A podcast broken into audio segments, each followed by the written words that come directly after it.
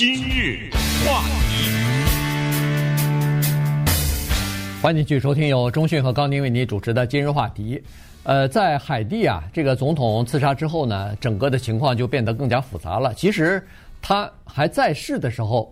本来就已经挺复杂的了啊，这个局势就已经非常的动荡了。但现在去世以后呢，呃，被打死之后呢，这个情况就更加复杂。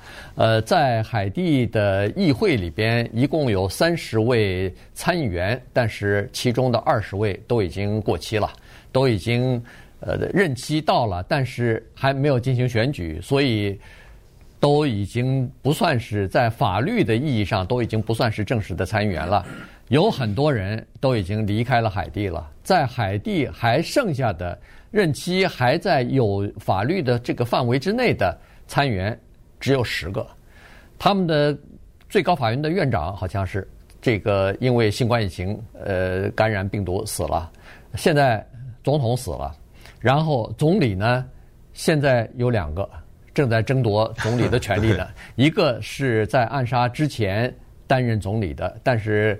当时我们曾经说过，这个总统在暗杀之前曾经说过，那个总理应该在上个星期离任的，然后新的总理上台，现在他死了，所以新的总理说：“哎，对不起，从今天开始我当总理了。”那个人说：“不对，总统是上个星期死的，死了以后我已经变成。”这个国家的临时的负责人了，所以两个总理也在争夺这个权利。那么今天我们就来告诉大家，这十名剩下的参议员当中，其中有一个人啊，他实际上在今年二月份的时候就已经遭到海地政府的调查了，就是因为贪腐的问题。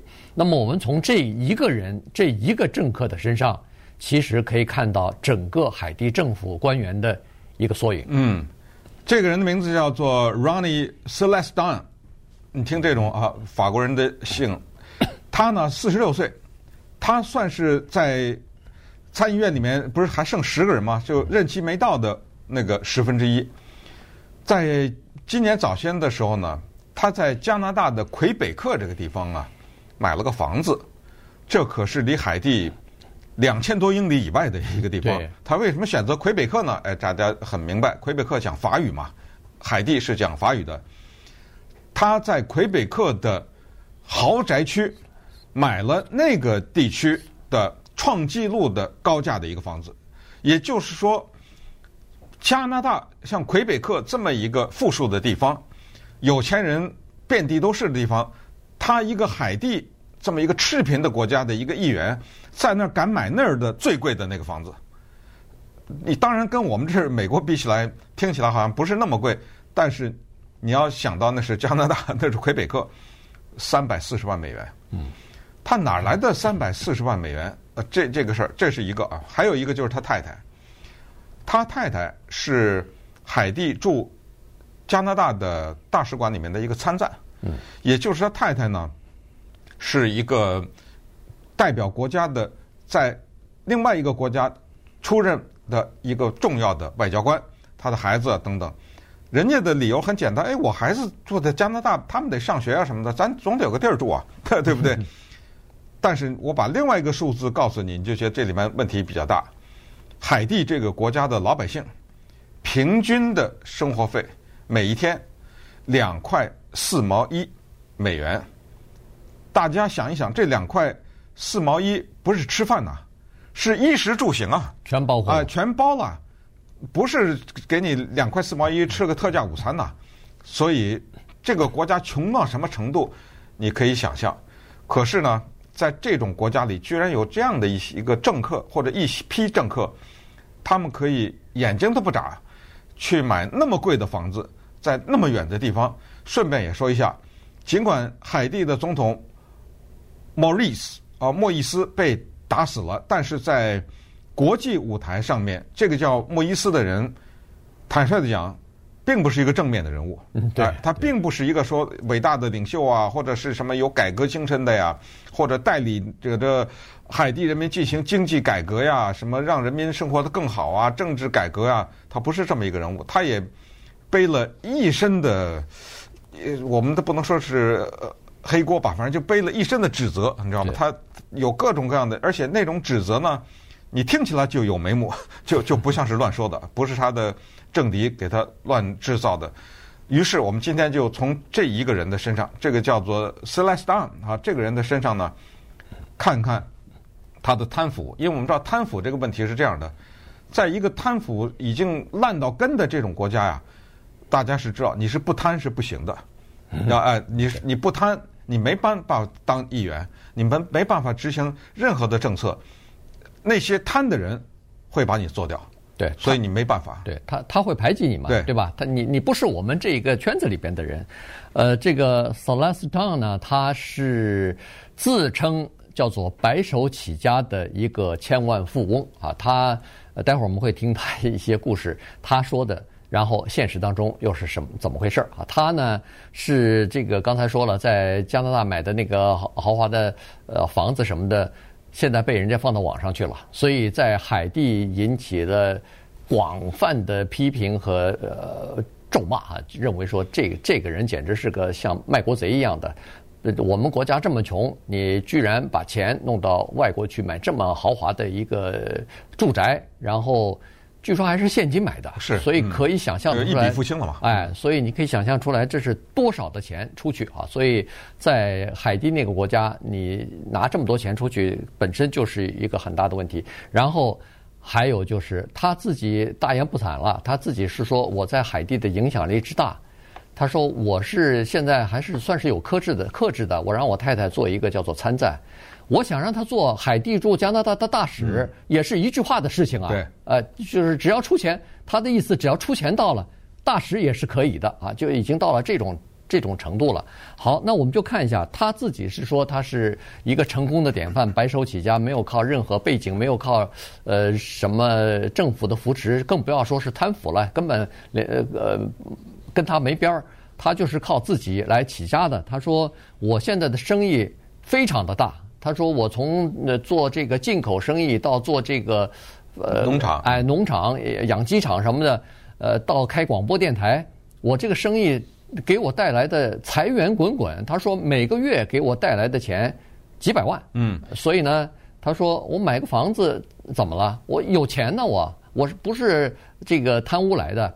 但是我们就看看他的这个故事到底是真的吗？对，首先我们先看他那个。”八十万只母鸡，他对外宣称他在海地的一个地方呢有一个农场，这个农场呢有一个巨巨大的养鸡场，里面有八十万只母鸡。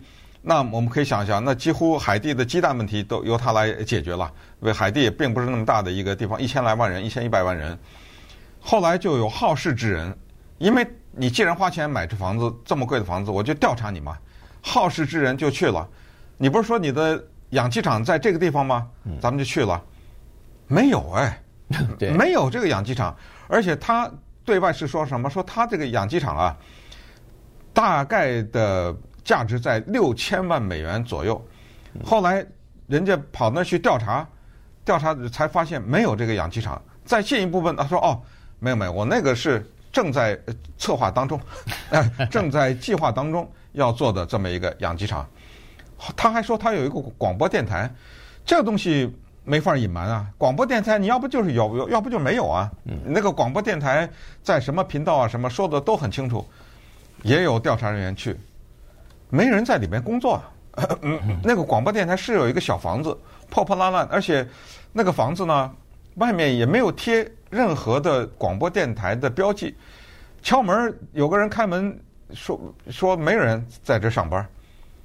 这个又被，咱们就说揭穿了吧，等于是不知道他拿这个做幌子还是干洗钱呢，还是干什么？反正有这么一个有名无实的广播电台。对，因为他自己是说他的广播电台的生意已经大到原来从 从郊区已经做到了太子呃就是太子港了嘛，做到首都的郊区了哈，所以呢人们就去说了，哎，既然这么大的广播电台又是 FM 的一个调频的呃一个广播电台，咱们去看看去了解一下吧。呃，这都是报社的记者哈，他们去 了解的时候才发现，要么就是关着门，要么就是只有办公室只有一个人。问起来说，哎，你们这广播电台，呃，给我看看你们的那个叫做广告的价目表，拿来看看。我要做广告啊！哎，要做广告，你做广播电台，总得有这这方面的生意吧？没有，嗯，广播价目表都没有，所以可见这里边的水分咱就自己去想吧，一定是有很大的这个水分的了。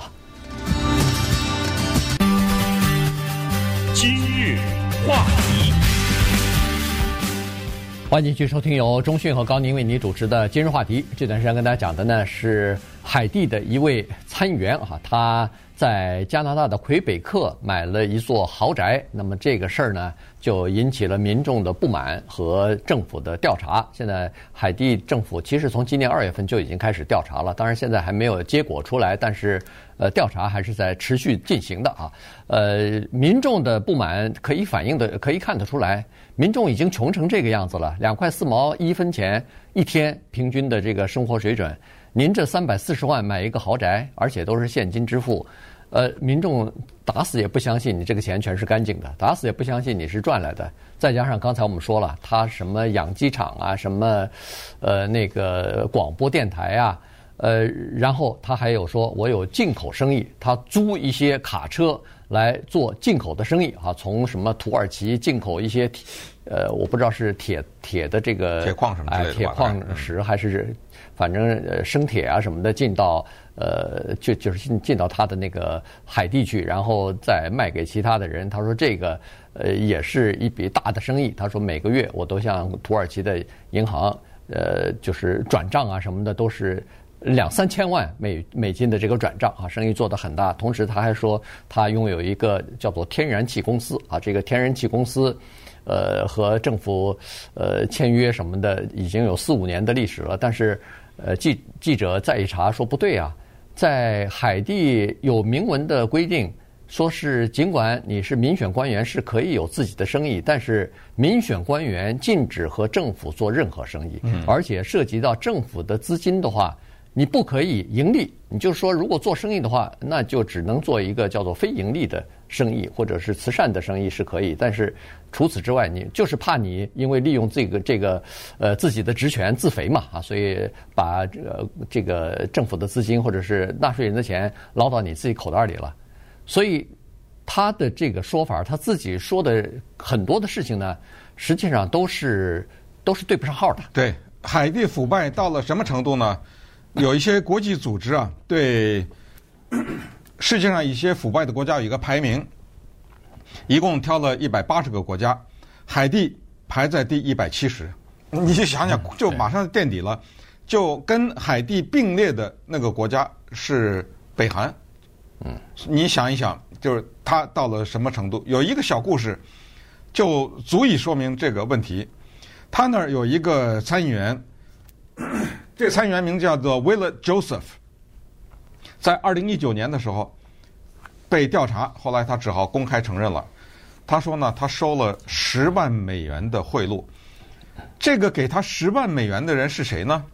这个给他十万美元的人是一个在竞选海地总理的人。嗯，我们从这儿做一个简单的逻辑分析：一个人要给我十万美元，让我投一个。赞成票，这个在议会里要投票，他用十万美元买我这一票。你简单的想想，如果我给了他，他这个人当了总理，他这个十万美元买回来的可不是十万呐。对，那就可能闹不好就百万、千万、上亿了，对不对？上亿不知道了，但是百万、千万，也就是说，人的投资都是一个要回报。我凭什么花十万美元去买这么一个空头的一个职务啊？有什么好处啊？他一定是在那个十万美元美元背后有更大的好处，所以你从这儿你可以想象，就是说，这个国家到了这一个层次，到了要当总理都是要花钱买，对不对？嗯。这就是我们过代过古古代说的花钱买官嘛，对不对？对。啊，任何的花钱买官都意味着他当了那个官以后还能贪得更多，都不是正道来的钱。那么你就往下这么一级一级的想，他的部长，对不对？对。他的下面的什么市长？你就往下一层一层的想，完了这个国家，没错，对。对，呃，现在是这样子，就是说，呃，加拿大方面呢，现在可能也在对他进行一番调查，原因就是说，加拿大他们也有叫做反洗钱法，这个是国际的一个呃一个公约吧哈，签约的这些国家呢都应该有这个反洗钱法的这个呃就是约束。很多国家如果签的话是这个公约组织里边的成员国的话，那你的银行机构、你的房地产机构都要报告。你比如说在美国，你要是买一个呃不动产的话，有一笔钱呃汇到你的账上了，那那个不管是你的房地产经纪人还是你的那个贷款公司，基本上都会要问你这笔钱是哪儿来的，你必须要说清楚这个钱是正道来的。可能是出示文件，对对对，对就是来证明是你的，呃，而且是通过正路来的，因为很多人是靠这个房地产洗钱的，所以呢，加拿大这方面呢，据说是做的比较差的哈，因为他们的银行机构、他们的房地产机构呢，很少报告可疑的资金的这个转账的问题，所以这个呢，就呃，美国把他们列在这个叫做反洗钱法的这个国家的黑名单上头。说他们在这方面，一是法律的漏洞，第二是人为的，就是没有严格的执行这个规定，所以才造成他可以用现金在魁北克买那个三百四十万的豪宅。这一点呢，作为加拿大来说，你可以理解，他有这个动力嘛，因为你这个钱给我了嘛。对。你说一些钱要投资到我这个国家来，不管是买房子啊，还是做生意什么的，我设置这么多障碍，这不是跟我自己过不去嘛？呃，这咱们就说白一点，是不是有这种感觉？所以呢。这方面比较宽松，所以大家也都听说过什么瑞士银行啊，什么有一些人存钱呐，什么巴拿马呀，什么之类，都是这样。就是说他们降低调查的门槛，吸引这些咱们就说不义之财吧进来。那么对此呢，这个 Celestin 呢还振振有词呢，哎，他说调查吧，调查吧，哎，对不对？我呢出身贫寒，啊，完全是靠着自己的努力走到了今天。也顺便告诉你们，让你们再记录一下。光是我海地的那个给我做饭那厨师，我每个月付他四千美元，对不对？哎，他现在还是理直气壮的。